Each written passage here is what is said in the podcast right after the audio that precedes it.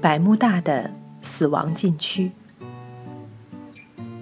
在大西洋西部，美国佛罗里达、波多黎各与百慕大群岛之间，有一个神秘的三角区，被人们称为“死亡禁区”，又称为百慕大魔鬼三角区。从二十世纪以来，在这方圆一百多平方公里的海域内，原因不明的空难和海难事件不断发生。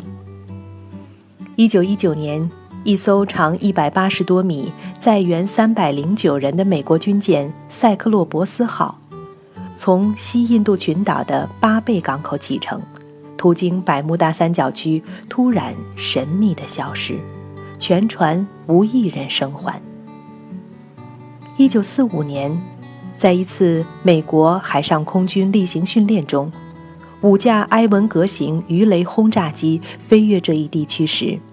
十四名机上人员全部遇难。一九四七年，一架 C 四五型美国飞机飞至百慕大海区时，来不及发出求救信号，就一头栽进海底。一九六八年，载有二十九人的美国军用运输机“伊萨卡·伊斯兰德号”在此失踪。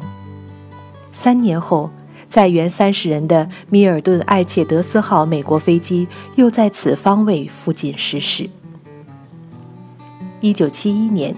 美国费托烟二型战斗机在雷达严密监视下飞离迈阿密一百三十六公里时，便无踪影了。此处属浅海区，水深才六米。几分钟后抵达出事地点的救援飞机，搜寻的结果却是一无所获。